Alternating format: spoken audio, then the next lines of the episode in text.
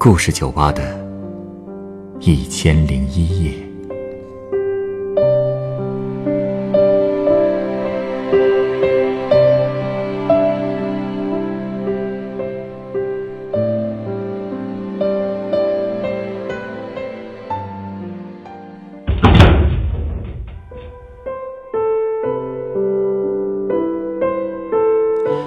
欢迎光临故事酒吧。今天来到酒吧的这位客人，向我讲述了他和他哥哥在面临家庭变故后的奋斗和创业史。从中国到美国，他们吃了多少苦，又是如何慢慢的走出困境的呢？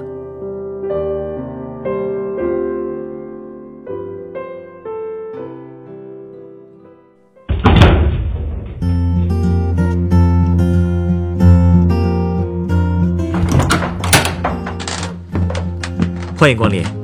这儿是故事酒吧对，哦，原来是这儿啊！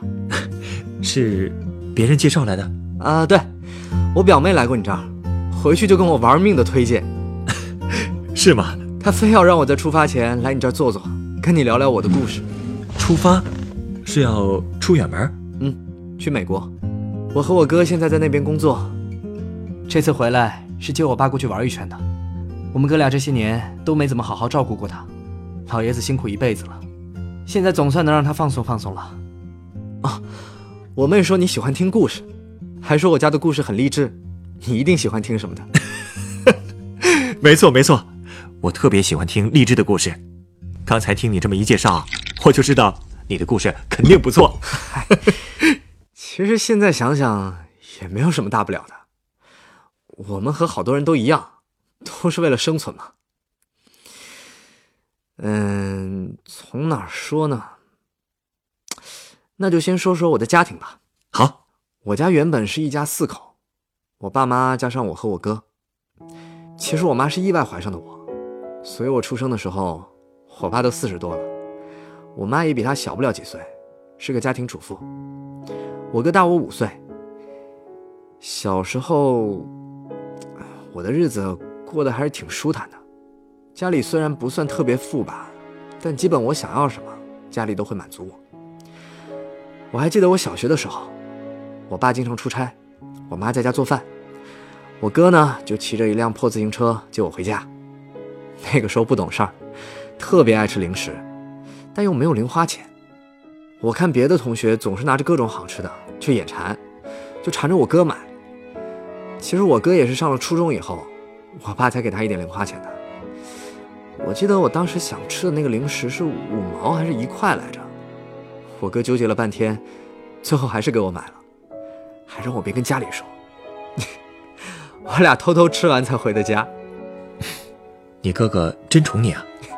是啊，从小到大他都特别宠我。我们一家四口的日子也一直过得很安稳。哎呀，直到我小学毕业那年。那年出什么事儿了吗？那年我妈没了，啊，是癌症。那会儿我对癌症还没有什么概念，就记得我妈不停的往医院跑，我爸也把工作停了，陪着我妈跑。最开始我妈还能每天带着笑等我们回家吃饭，后来她回来的次数越来越少，最后饭也变成我哥做了。那会儿我刚准备升初中。我哥已经高二了，我爸一个人不仅要负担我俩的学费，还要负担我妈的医药费，日子过得越来越紧吧。而且我妈没了以后，姥姥还来我家闹了好多次。为什么呀？嗨，老人家迷信，认为我妈得癌症是我爸招来的，怎么和他解释都没用。过去姥姥很喜欢我们哥俩的，但我妈走了以后，她就对我们不闻不问了。当时为了供我们哥俩上学，我爸只能四处和亲戚借钱。还好，除了姥姥之外，其他亲戚对我们还挺好的。我爸为了快点还上钱，几乎天天在外面出差。当时那种情况，你要说我不焦虑，肯定也是假的。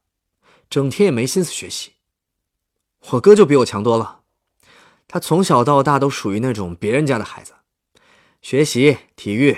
什么都特别好，当时他的目标本来是考对外经贸大学，也是一本里很不错的学校了。我呢，一直都是班里的中等水平，也没什么目标，所以我当时就想，干脆我辍学吧。毕竟我哥那么优秀，家里能出来一个名牌大学的优等生，也算是给我爸长脸了。可还没等我说呢，有一次吃晚饭，我哥竟然先开口了。我想走体育特长生的路子，考体大。你不想参加高考啦？嗯。你跟爸说了吗？他不是出差还没回来吗？我先跟你说一声，然后再跟他商量。可你不是一直想去对外经贸吗？是不是家里没钱了，你才放弃了？你说话呀！今天作业有不会的题吗？我一会儿给你讲。你别转移话题。到最后他也没回答我。后来我哥真的去考了体育大学，我也不知道他怎么跟我爸说的，我爸竟然同意了。上大学以后，我哥天天在操场上训练，很晚才能回家。哦，为了省钱，他都没有住校。我爸依然是每天出差，家里欠别人的钱也慢慢都还上了。我快高考的那阵子。我哥已经开始在外面挣钱了，家里的日子也有了点起色。不过那会儿我爸已经快退休了，所以家里马上就又只剩下一个人挣钱了。我心疼我哥每天早出晚归，挣的也不算多，所以就想着不高考了，毕业后就去打工。我把我的想法跟我哥说了以后，他还是没说话。但那个周末。他破天荒的开了两瓶啤酒，说要跟我谈谈。那天他攥着我的手说了好多，我唯一记住的话就是：“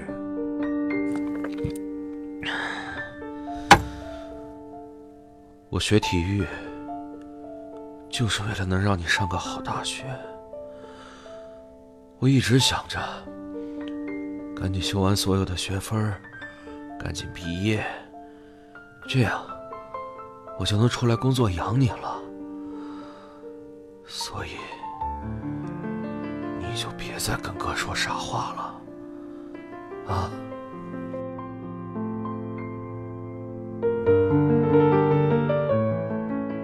从那以后，我再也没提过不上大学的事儿。然后到了高考之前，我们学校有个美国的大学来招预科班的学生。说是读完预科可以直升大学，我哥和我爸分析了一下，都觉得我英语特别好，偏科也很严重，所以就建议我去国外上学，镀个金再回来，肯定就不一样了。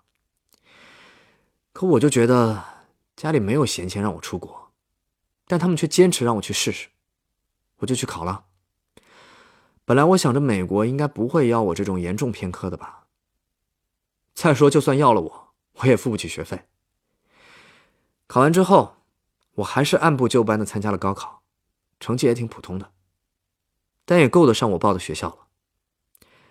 那年暑假，我找了一份暑期工，想给自己读大学挣点零花钱。但没想到，有一天工作的时候，美国大学的合作方竟然给我打电话，说我通过考试了。当时我整个人都懵了，那种心情，你了解吗？真的很复杂。虽然很惊喜，哎呀，但还是焦虑更多。你说，钱怎么办啊？那边又人生地不熟的，而且我爸退休后总得有人照顾吧？但我猜你爸和你哥一定全力支持吧？哎呀，何止是全力支持啊！我爸说钱不是问题，自己退休以后完全可以照顾自己。我哥甚至说。我想了一下，要不我跟你一起去吧？啊？怎么？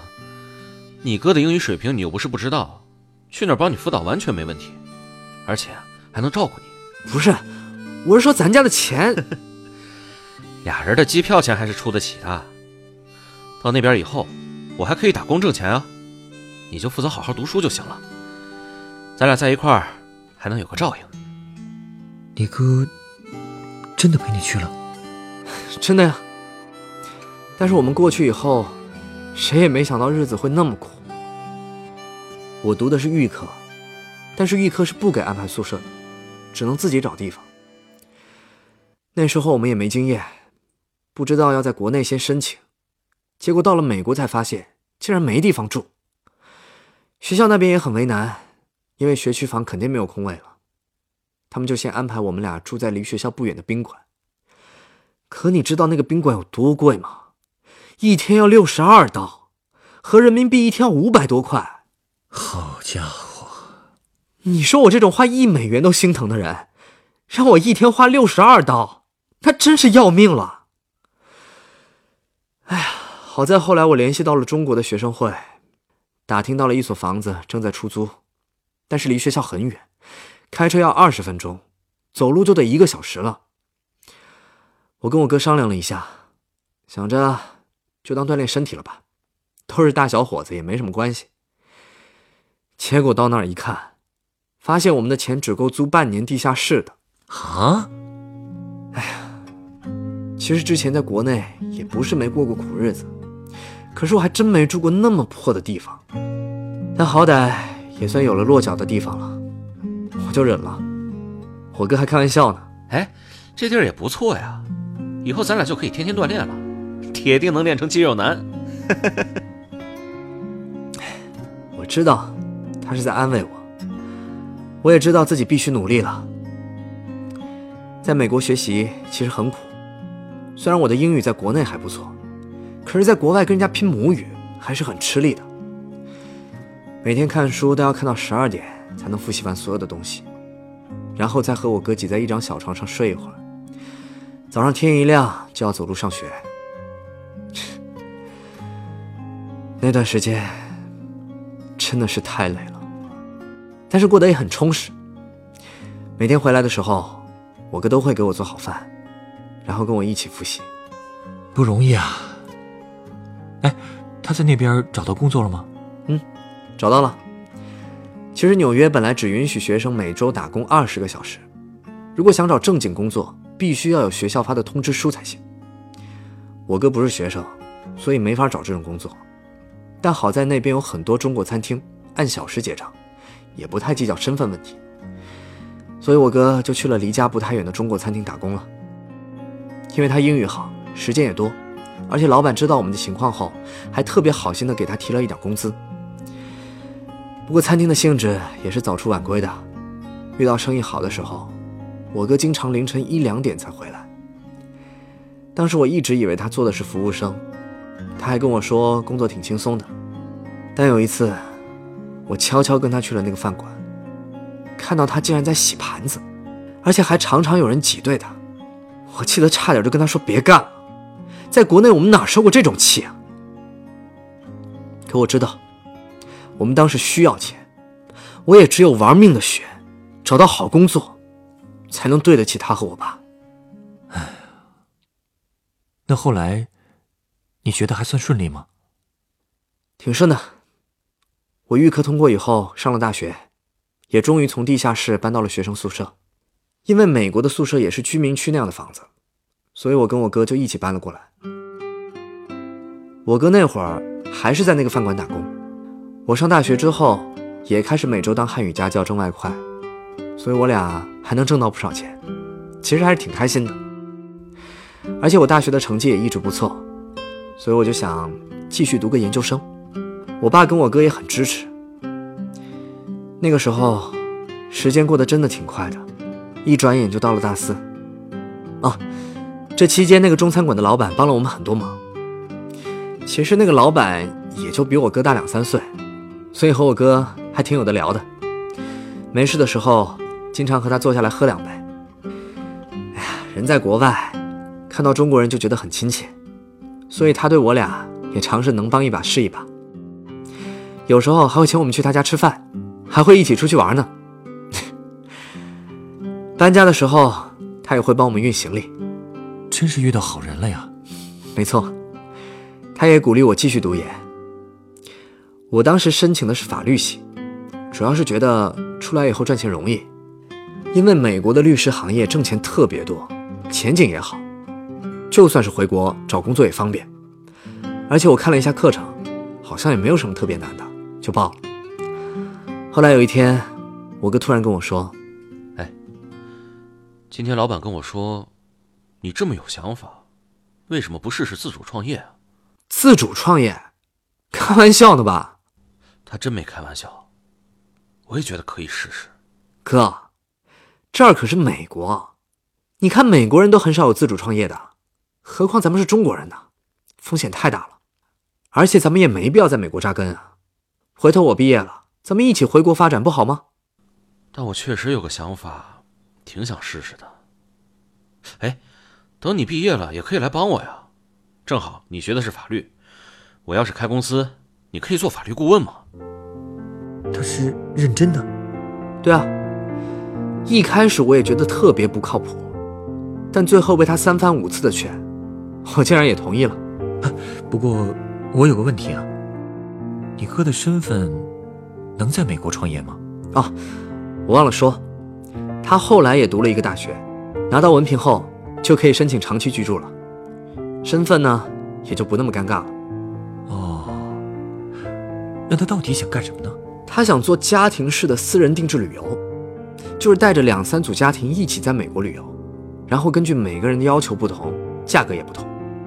因为我们都是挺爱玩的人，所以觉得一边旅游一边挣钱，也是件两全其美的事儿。主意倒是不错，不过揽生意应该不容易吧？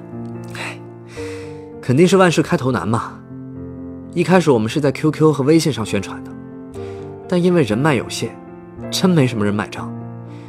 特别是价格确实也不便宜，就更没什么生意了。后来我就把这个印成广告，在学校里发。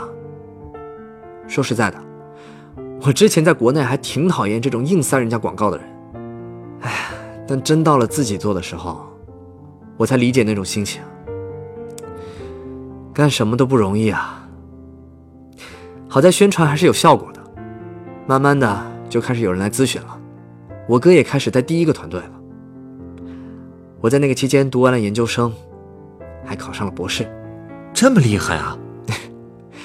其实我都不知道自己怎么会对法律这么有兴趣，本来考博也是抱着试试看的态度，没想到真考上了。我哥那边的生意也是越做越好，有时候连续一两个月都在外面跑。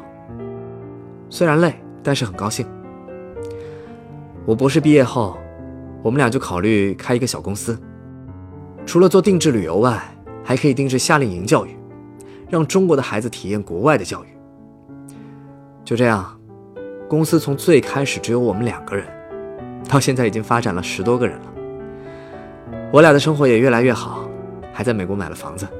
我们还想着以后把业务扩展到整个亚洲呢。真替你们高兴，总算是苦尽甘来了。其实现在想想，当年吃苦的日子，就跟发生在昨天一样。虽然苦吧，但是我真挺感谢那些日子的。所有人都会经历逆境的。但没有逆境，你又怎么能成长呢？你说对吧？没错。哎，我想到一杯鸡尾酒，特别适合你的故事。你稍等啊。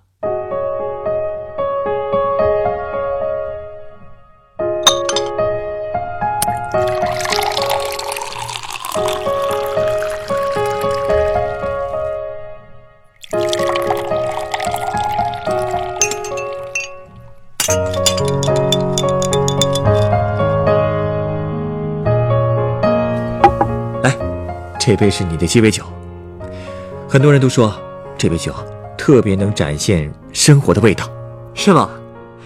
那我得感受感受。嚯，这么苦啊！你这也太直白了吧？直白吗？别急啊，慢慢喝，再品品。嗯，好像。有点意思啊！哎，你别说，越品越甜，而且还有一些说不上来的香味儿。这杯酒啊，其实是由金酒、金巴利和甜味美思调成的，名字叫做尼可罗尼。刚一入口，肯定会觉得苦，但是过了几秒之后，就会慢慢品出甜味来。你说的香气，其实是混合着橙皮、草药和杜松子酒的味道。这种香气非常复杂，会让人回味无穷。啊，原来所谓生活的味道是这个意思。熬过了少年和青年时代的苦涩，终于品尝到了生活奖励给你们的香甜。我想，这种味道，其实应该可以形容你的生活吧。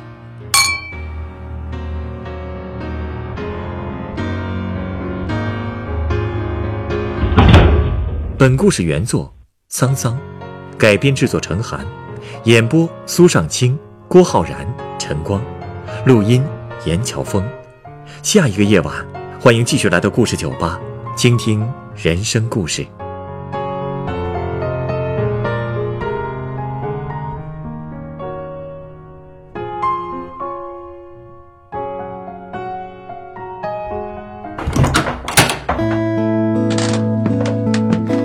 大家好，我是故事酒吧的调酒师陈光。故事酒吧是一个分享真实人生故事的地方。如果您有想分享的故事，如果您愿意将它做成广播节目，在故事酒吧中由专业演播人员演绎出来，我们欢迎您的投稿。投稿故事有真实基础即可，可以虚构一些细节，字数在四千至一万字，记叙文体，文笔无需华丽，只求通顺质朴。我们非常欢迎积极、阳光、正能量的故事。稿件由制作人审核后，是否采纳会及时通过邮件通知您。所有的稿件被采纳的投稿人都将获得高清版本的节目成品 MP3 作为纪念。如果您在北京，也有机会来录音机房观摩现场录音。投稿邮箱：幺六五三四幺四二三 @QQ 点 com。幺六五三四幺四二三。At qq 点 com。